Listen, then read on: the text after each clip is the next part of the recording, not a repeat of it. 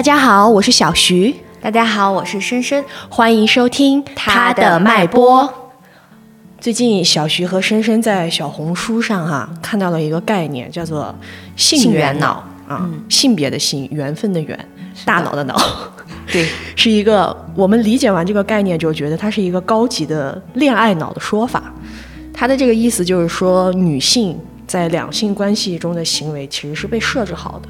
是的，嗯，它会有一种自己主动带入的感觉。对，它其实是一通过一种潜移默化的影响，让大家以为自己在做着自愿的选择。嗯，但其实你本身做的很多东西并不是你自愿的。对。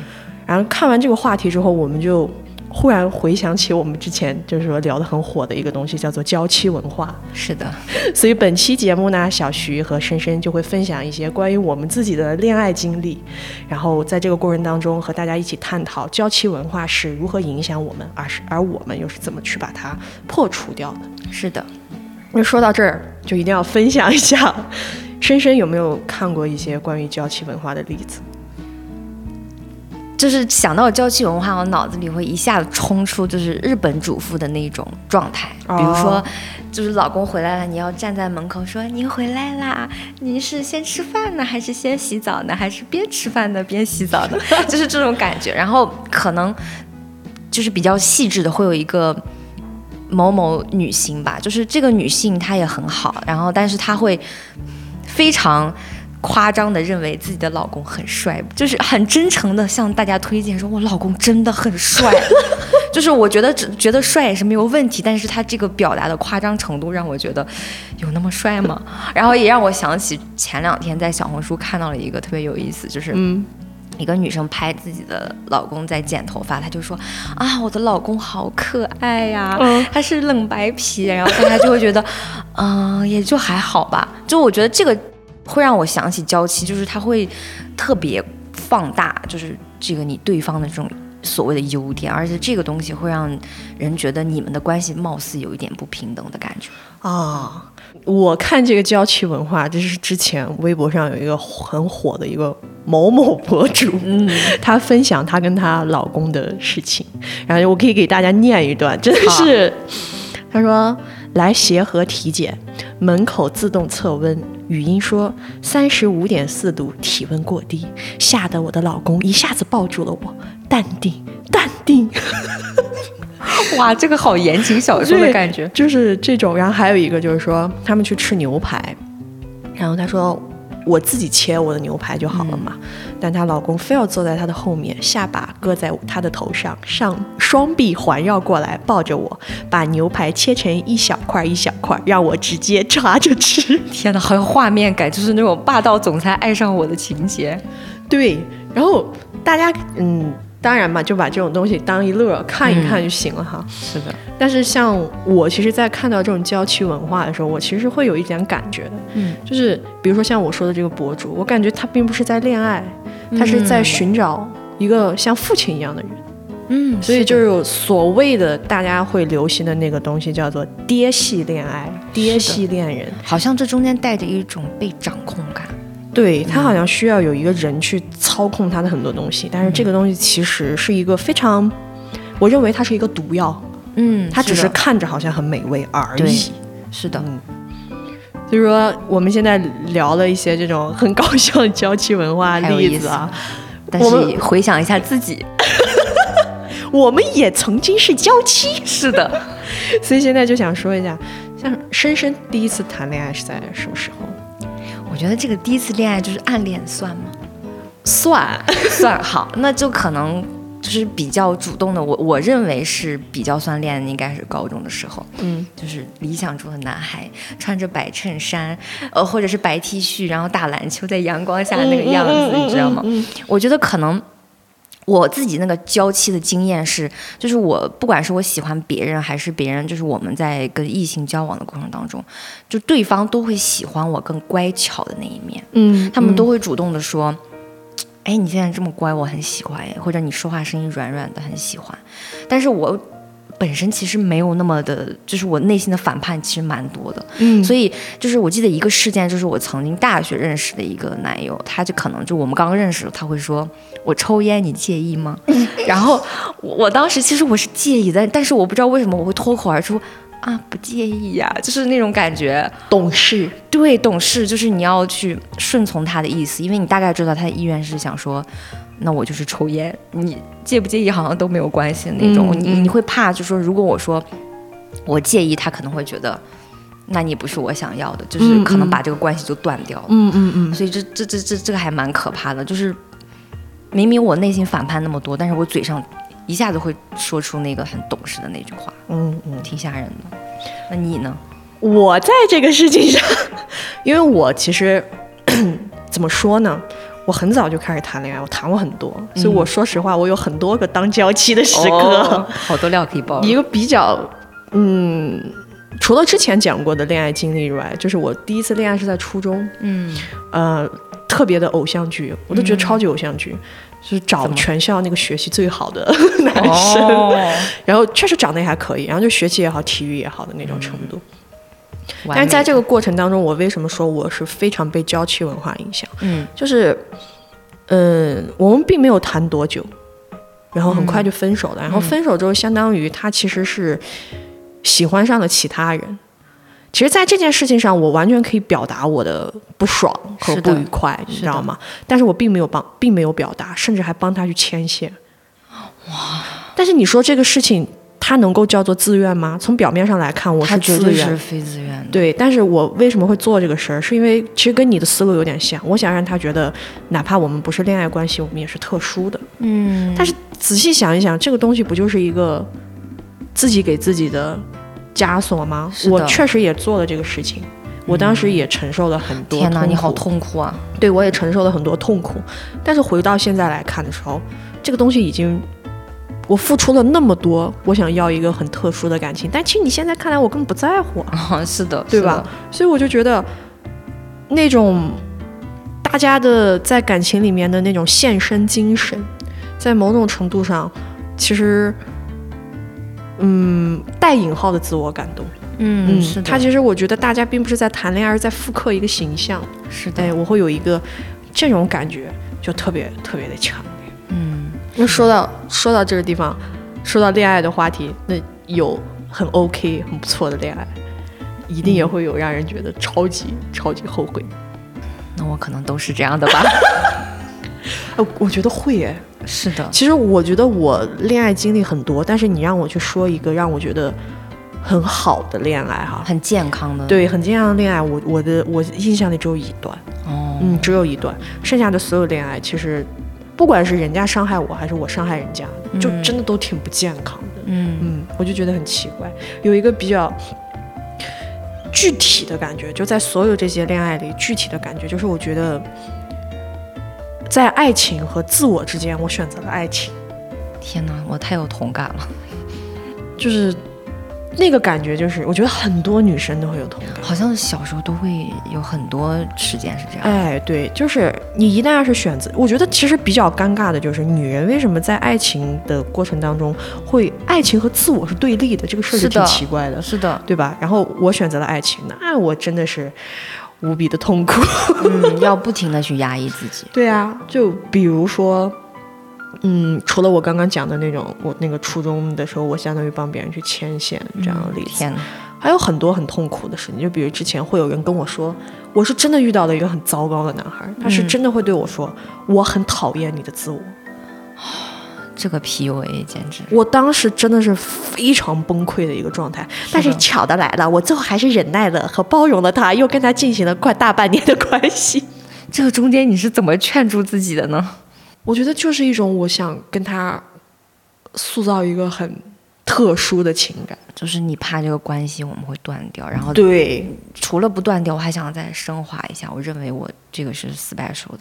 对，其实是一个这样的思路。嗯，你你你你一般会有什么感觉？就是你说到这个爱情和自我的时候，我真的是觉得女性在很多时候很很惨，就是她处于一个就像你说的，就必须要做一个选择的。所以我跟你特别有同感，就是我在我以前的感情经历中，当然了，我的上一段你也很清楚，就是我处于一种很挣扎，就是我需要娇妻，但是我的自我体现出来的时候，我进行一个争吵，但是我最后还是像你一样，就是会忍下去。比如我的另一半他会指责我，为什么你这么敏感啊？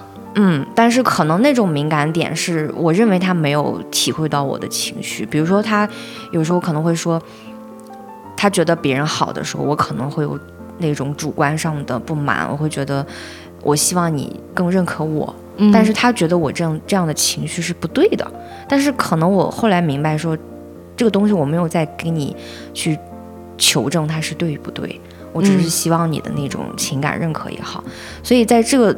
里面，那我可能就是要不断的去掩盖那个自我，去为他解释，为他去，就是我怕我们这个关系会从此就断掉，或者是走向一个不好的地方。那我就是舍弃我的自我，去配合他，去顺从他。对，所以我其实真的还蛮后悔的。可能提到就是不多的这个感情经历中的，也挺后悔的一段，就是我当时其实没有好好的保护自己。就是就像你说的，在爱情和自我当中选择了爱情。那女人可能在爱情中，你除了做娇妻，可能选择性很少的，她没有给你选择的余地。对，哎，其实刚刚你说到一个话题，我还蛮想拓展去聊一聊，就是女人在感情里的敏感和情绪化。嗯，因为我个人有一个很深的感觉，因为在一般情况下哈，我在跟朋友相处的时候，或者是跟家人相处的时候。我认为我不是一个那么会容易，就是情绪起伏很大或者是易怒的一个人。嗯，但是我在跟在不太好的恋爱经历的时候，我真的是觉得我会非常的歇斯底里。哎，是哎，平常我真的是情绪还蛮平和的。然后我其实去想过这个问题，嗯，然后后来想完，我认为我得出了一个结论啊，就大众意义上，大家对男性经常会说的一句话就是。哦，那他可能在感情里比较木讷，啊啊，或者说他说他可能只是不懂，他比较直男，对他比较直男，嗯，但是我认为是这样吗？不是的，他可能在忽略很多东西。对，因为我觉得情感的连接，它是一种双方要一起相互的，对，就是说他有一个，不管你是爱人还是婚姻伴侣。还是夫妻这种东西，它一定有一个共同的目目标，这个目标就是天然的，它就是只要你们结成了，就一定是有的，就是我们要互相去努力，去调和，对，去调和，对。但是好像我有一些正常的情感需求的时候，就像我自己的经历很明显，就是我没有人在最开始就会发火，嗯，没有人在最开始的时候就表现的那么歇斯底里，是的，我会在努力的跟你说。这个事儿我希望不要这样，嗯，或者说我希望这个事儿可以是这样。其实那个时候我们是很理性的，对我是在跟你沟通我的诉求，但是每一次就是那种哦，我知道了，哦，怎么怎么，但是下一回的时候还是这样，然后日积月累，日积月累，然后我就会发现沟通没有用，嗯，这个沟通没有用的原因并不是因为这个事儿非常难，嗯，是他就不在乎，但是这个时候他就会跟你说，哦，那我可能比较木讷吧。哇，然后你就会觉得自己有毛病，对你认为是你的问题，对我就会觉得，然后我就会想说，为什么我会这么差？这个东西就成为了一个特别恶性的循环。包括我之前是经历过一，就是经历过一个非常匪夷所思的吵架，嗯，我印象太深了。是他他，你看似你觉得他没有用一种很愤怒的语气跟你说话，但是他每一个平平无奇的，就是那种语气。都在说很让我痛苦的话，对我太有感触，然后我就疯了，你知道吗？然后我疯掉的那一瞬间，下一秒他跟我说：“你不要在大马路上这样吼。”天哪，我也听到过完全一样的。对啊，然后我当时第一反应你会觉得是哈，我不能在大马路上，但我后面我就想说，不是我发疯，是你把我逼发疯的。是的，我不想再包容这个事情了。嗯。前段时间也在网上看到一个博主，他有很多投稿嘛，就是大家在讲一些跟自己的爱人之间的事情的时候，大家就得出一个结论：其实有的时候觉得，男人和女人面对爱情的态度太不一样。是的，啊，就会这个感觉特别的深刻。嗯，就是有时候男生他会以一种，我在我在给你处理这个事情啊，我会觉得嗯，我们这个事情解决了就 OK，但是他没有明白的是女生要的这个情感诉求，然后他可能，其实我在跟我另一半相处当中，我会意识到说，可能我的情感诉求会让他放弃那么一点点、一点点的自我，但是他是不愿意的，他是不愿意舍弃这个东西的，所以他可能，你当你提出这个诉求的时候，他立刻意识到。他不想给你，这个不是他做不到的问题，嗯，他不想做到，嗯，所以他可能就会转向说，哎呀，你怎么又情绪化了呢？你不要吼吧，我们这个事情难道不能别的方法解决吗？但是其实这个解决的方法就是你继续忍受，你继续为他放放掉一部分的自我，才能够把这个事情算是掩盖过去。其实他根本没有解决。对，所以所以我们就会说，在感情里面非常难以适应和调整的部分。我就会就是咱们俩刚刚说的自我与他人的配合，我觉得这个让人很绝望，或者说很无奈的点在哪里？就前，因为我跟深深关系很好，但其实我们还有其他两个朋友关系也很好。是的。前段时间，另外一个朋友在群里分享了一个他的初中同学的一段感情经历，大概讲的就是一个男生跟一个女生吵架了，嗯，但是他们吵架的追就是。原因是大概是在于，大家要在哪里定居？男生想在 A 地定居，女生想在 B 地定居。然后这个事儿要怎么去把它处理好？然后，但是一直可能久久没有落下来。然后女生就有点崩溃了。然后，男生就是相当于来安慰她的一个过程。是的。我们当时看完那个聊天记录之后呢，聊天记录就内容就不说了，然后这是人家的隐私。但是内容是什么？就是。我们四个人看完那个记录之后得出来的结论就是，我觉得这段感情可能最终还是要走向一个很糟糕的境界。为什么？因为没有解决。是的，嗯，因为大概的内容相当于是女生说我在因为这个难受，男生会说啊，宝宝难受了。我觉得你很你很努力，你想让我们一起过得更好，我们我们要怎么样怎么样，然后一起让我们有一个小家，怎么怎么？对，就是类似于这样的，我会认为它是车轱辘话，因为他没有解决实际的问题。是的，A 和 B 到底怎么办？如果现在不能怎么办？那现在不能解决的话，有没有一个什么方法去过渡？没有这样的话，就是一就是一我们看来就是糖衣炮弹的轰炸。对，我觉得可能郊区文化里面有一个点，就是其实你看这个女生一开始她提出的是非常实际的需求，对，说我们到底我们以后现实的未来，我们是要结婚吗？嗯，我们在哪里定居是非常落地的东西。但是可能男生就像你说的，有点车轱辘话，或者是有一点安慰你的那种所谓情话，嗯，但是女生好像就是被哄住了。我觉得在郊区文化里面，可能有一部分也是说女生在。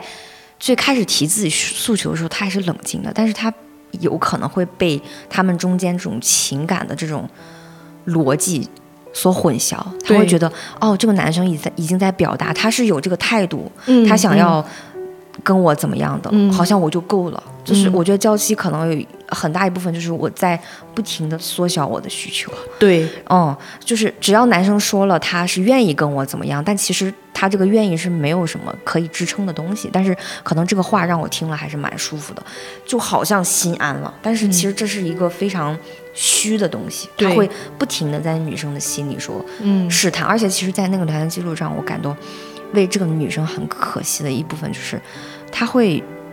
还会觉得自己的这种实际的需求好像貌似有点过分，对，就这个就是讲到了一个女生去提一些需求的时候，会自然而然的有一种愧疚心，对，羞愧感，好像觉得我们不应该，嗯，好像不值得的感觉，对，好像不应该去提这个。而且其实刚刚深深讲到的一个点是，娇妻文化会混淆你的真正的需求和你的这个。感情上的问题，其实我看完那个东西的感受是什么？我觉得娇妻文化这个东西，它对女性是最直接的伤害，嗯，但是它对男性的伤害是隐性的。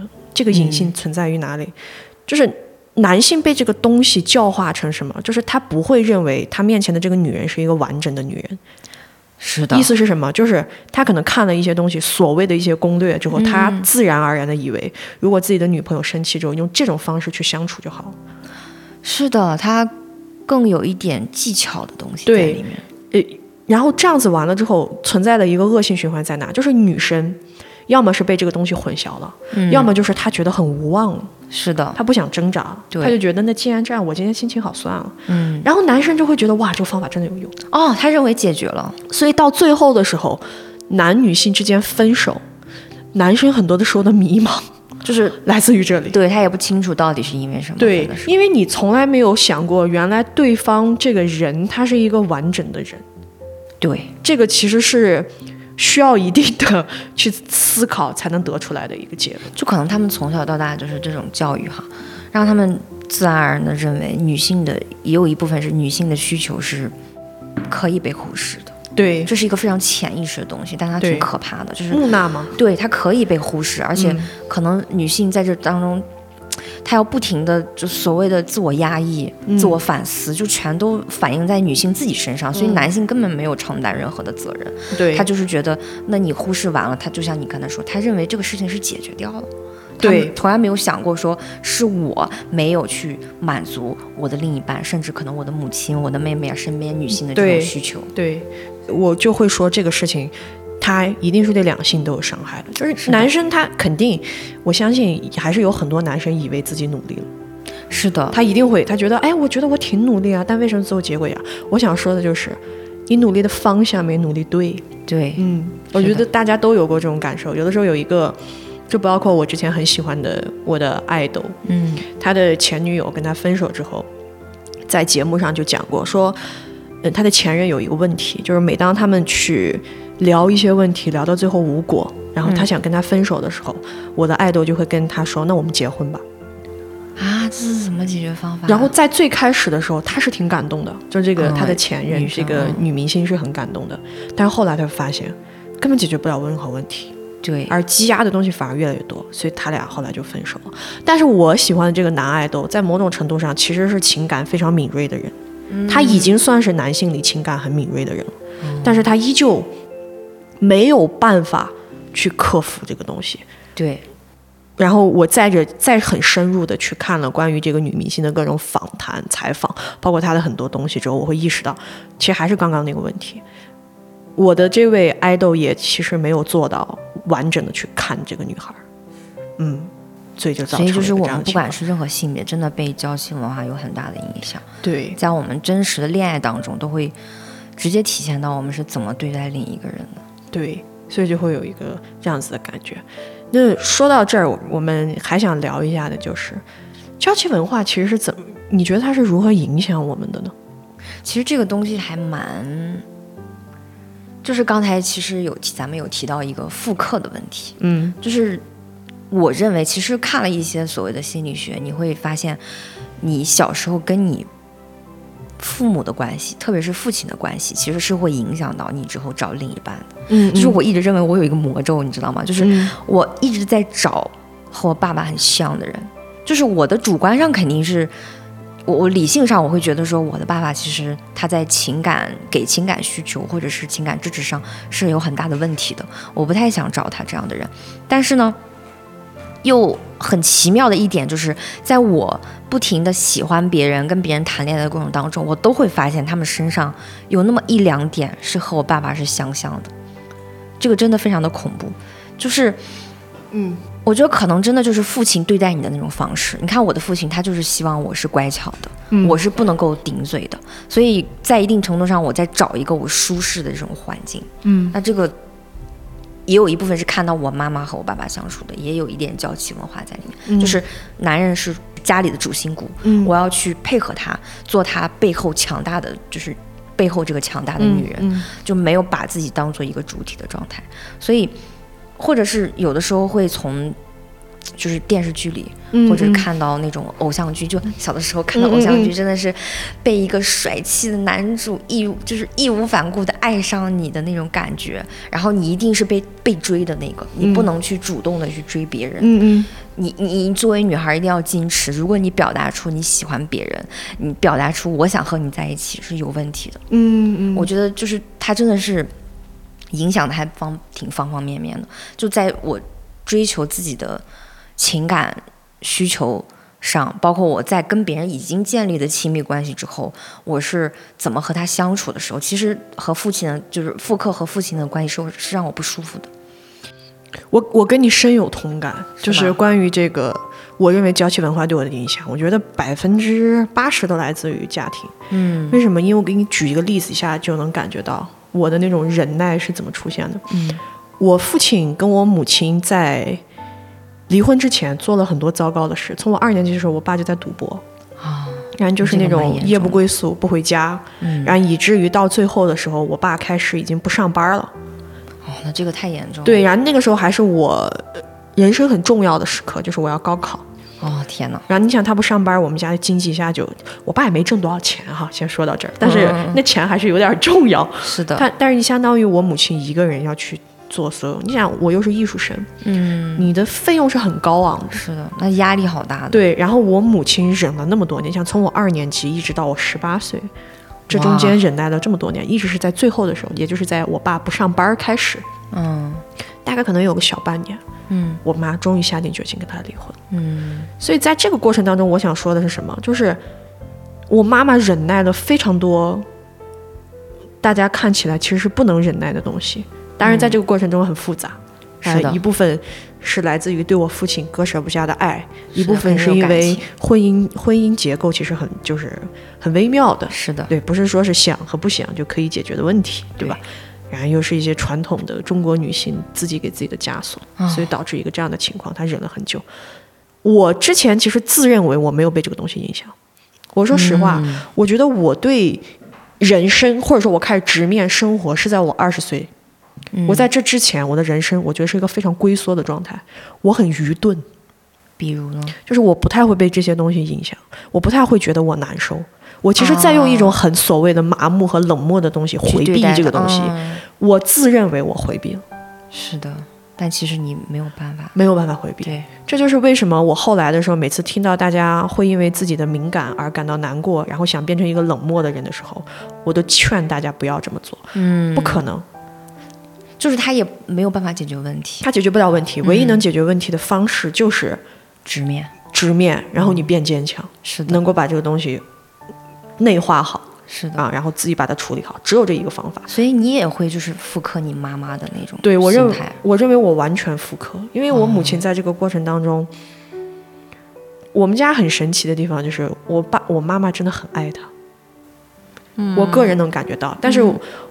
这个爱，我觉得其实畸形的原因是在于，我觉得我妈妈只是在跟一个叫做我父亲的空壳，只是借用了我父亲的脸，啊，明白嗯这个意思。他其实加入了很多自己幻想的东西，让自己坚持下来。是的，对，所以我我觉得我的情感里面也是这样子的。嗯，因为我除了谈恋爱，我还会追星嘛。我追星时间非常长。嗯，在另外一档节目我也说过，韩娱十年不是开玩笑的。其实我就是很典型的这种，我只需要有一个人在那里，他有一点点性格上，我觉得我的期哎待，然后我会给他加入无数的幻想在里面。嗯，就够了。我是这样的一个情感，所以说白了，其实我到现在对爱情这个东西没有调理的很好。嗯 然后刚刚我们也说，就是这种环境影响啊、影视剧影响啊，怎么怎么，就在所有的这些东西里面哈，大家都会表达一个东西，就就是是我们身边处处都有娇气文化，就是你感知不到的那种细节。对，然后所有的这些娇气文化，它还在告诉你一个东西，就是女人最重要的东西之一就是爱爱情，是的，但是我现在就想聊一下，就是，然后爱情真的对我们很重要吗？我觉得，首先我觉得这个是因人而异，就是我也见过有的女生，她是的确对爱情的那个需求会低一点，嗯但是我觉得这里面非常重要的一个点，就是我们其实是被教化成，或者是被包装成一个只需要爱情的女人们。嗯很多时候能感觉到是我们有一种价值观，就是我小时候，一就是被被教化，并且我自己内化很深的，就是我一定要被别人一个陌生人爱我才有价值。啊，你知道，因为之前我在可能刚高中的时候，就是其实我也是，就是我其实谈恋爱的经验还蛮少的，嗯。所以当时跟家里人谈起来这个事情，我哥哥就会问我，就是说你有谈恋爱吗什么的，就是我没有说话，其实是有，但是我可能不想表达，嗯，但是我妈妈你知道她会说什么？就是哦，我哥哥是他会先摆一个态度，说你竟然没有谈过恋爱啊。然后我妈妈就说：“你看你哥哥说你了吗？”就是我觉得他这个浅逻辑就是，你你不被爱，你就是没有价值的。嗯嗯，所以就是只有谈恋爱，只有被男人喜欢，变成了你的一个目标对，变成评判你的唯一，甚至是唯一标准，就是嗯重要且唯一的标准。嗯所以当时我整个人是很烦这种逻辑的。嗯，所以我我我看到这个，就是对我们重要吗？我觉得有时候其实没那么重要。嗯我们很多时候对我们的事业、我们的朋友、我们的嗯亲人，其实我们花了花费了更多的时间嗯去努力，嗯但是很多时候在恋爱里面，我们其实是非常被动的，让大家认为恋爱是我们生命中唯一的东西。对，我对这个事情的态度是这样，我把它分成了两类，爱情。我觉得对女人没有那么重要，嗯但是女人会在爱情里投射很多，这个变得非常的重要。啊，就是一种社会需求。因为我前段时间看到了一个投稿，大概就是讲，嗯，自己的女儿在青春期的时候，她开始谈恋爱，嗯然后她谈恋爱其实造成了一系列的问题，大家可能会想到的学习下降等等等等。啊然后大家在聊这个事情的时候，就会认为是早恋的问题。但是这个博主说了一句话，他说：“对于一个青春期的女孩而言，恋爱只是一个壳子，是的，它底下其实埋了非常深的社会需求，比如说她的自我认知，对的，对吧？她需要别人，她开始对别人对她的这个眼神有她很在意。对她开始在意别人对她的意见了，嗯然后以及她开始想追求一些东西了。是的，但是只是所有的这一切，我认为是被大家非常粗暴的概括在了爱情是的，塞进了这个壳子里。对，因为为什么这么说呢？因为对于青春期的女孩而言，包括我们的学校教育等等，只有爱情，只有谈恋爱这个事情和交朋友这个事情是有选择项的。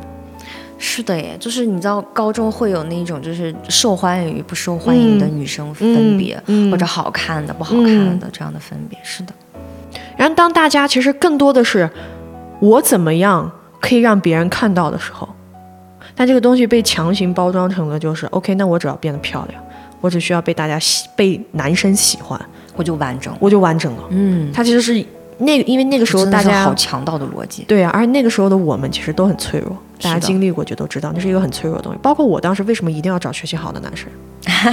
你仔细想，其实这个逻辑也很有意思，对吧？是的，所以说，它其实包装出了很多很多的东西在里面。所以我会认为，爱情还好，嗯，但是投射在里面的社会需求是非常重要的。对这个让让让我感受到，的确是，嗯。我在高中的时候，就是我不是那种特别受欢迎的女孩，就可能嗯不像大、很多女生，就是总是谈恋爱，然后被就是学校里很酷的男生喜欢呀，嗯这种，就是我会有一种羞耻感耶，我会觉得我，嗯，就是不被爱了，然后嗯。觉得你是没有价值的，你是不完整的，嗯。然后你会不停的寻求那个东西，就甚至会有一段时间说你是为了谈恋爱去谈恋爱，这就是你说的，我我其实要的是那个需求，那个认可的需求，但是其实所有人都告诉你，你只要谈恋爱就可以解决喽，然后你就不停的去追求这个东西，对。然后把自己的方向全部搞错，对，这个非常痛苦。是，这是一个很痛苦的事情。那其实说到这个过程当中，其实大家听到现在已经能够感觉到我们是怎么 被这个东西影响，然后我们两个人又是用什么样的方式慢慢慢的去破除它的。其实我觉得破除它最好的方式就是从很朴素的角度来讲，你不要去追求太多高深的东西，嗯你只需要仔细去问问自己的心，你到底想干嘛？如果你不想就算了，嗯，对，然后可能在这个过程当中，反而你会得到你想要的东西。是的，然后又到了我们节目的固定环节，嗯也就是说，在我们二十岁的后半程，我们二十五六岁的时候，和以前相比，现在的感情观会是什么样子的？首先我刚刚结束了一段让我挺辛苦的，嗯，就是当了三年的娇妻。所以这个当中是很累的，消耗了我很多能量。在这个当中，我也可能放弃了一些我对事业、我对朋友、对各种东西的需求。所以我觉得可能接下来我真的可能随缘吧，让我先歇一歇吧。但是可能就是从我们今天聊，就是嗯，就是一定要反思自己，就是为什么成为了娇妻。嗯所以就是我希望我的下一段关系不再是娇妻，我能摆脱一些娇气，对方也能给我这个机会去包容我的一些自我，一些可能尖锐会伤，其实会伤害到对方的东西，因为感情真的很相互，对，就是你必须要，就是我不知道你有没有看过一个图，就是大家互相拥抱，但是我们其实是我们身上的刺是穿过对方的，嗯。但是我觉得感情可能它是会这样痛，它一定会这样痛的，因为大家的是不一样的，它一定会刺伤对方。我很希望我的感情状态是，就是我不是那种很爱谈未来的人，就是我不会想要奔着结婚，嗯所以我希望对方最起码是你是真诚去面对。就是也很务实的去面对我们现在所所处的感情关系，因为我觉得在感情里你需要很多细碎的东西，特别是如果你可能要生活在一起啊或者什么，你很多细碎的东西你需要需要去配合对方，嗯需要去包容对方。嗯我希望他是有这个能力且且有这个心态的，嗯他希望这样做到，他也有这个能力做到。因为我我的上一段可能就是。他是个善良的人，他可能有这个心，但他的能力做不到。嗯这个很伤害我，需要我不不停的扩大自己的能力去包包容他这个东西，但是这个太累了。就是这个关系其实可以维持下去，但是对于我的自我来说是一个不好的事情，嗯所以我认为我这个娇妻我没有必要再做下去了。嗯嗯我想延伸说一下你那个刺的问题。嗯我觉得那个东西不叫做刺，嗯那个是一个心态问题。嗯你心态不够好，或者说你没有正确的去，或者说朴素的观察到爱情其实是一个力量体的东西，嗯。它会让你很幸福，也会让你很痛苦。嗯。如果认知不到这个东西的时候，它就会变成刺。嗯。但如果你意识到它本身就会面对这个问题，那对于我而言只是一个横过来的东西，我要选择把它插在我身体的，我我会给我的身体塑造出一个东西来跟你去适应。嗯。那如果适应不了，我会把它推出去，你自己去适应就好。嗯。所以我觉得它不是刺，嗯，它是一个双方的心态问题。其实说到这儿，也就能够感觉到我现在的感情观。我用这样的一个一句话来形容，就是我不成全对方，也不需要对方成全自己。嗯嗯，我不需要那种成全，嗯那嗯种牺牲出来的成全。嗯对吧？因为我会认为爱情是什么？两个人之间相处，爱情只是其中之一。嗯我们更多时候其实是在以自己的性格、思维和能力在和对方相处。是的，这就是为什么很多人会觉得我们明明互相很爱对方，但没有办法相处下去，是因为能力问题。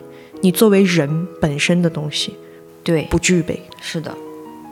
所以你没有这个能量释去释放到这个爱情当中，让对方感受到。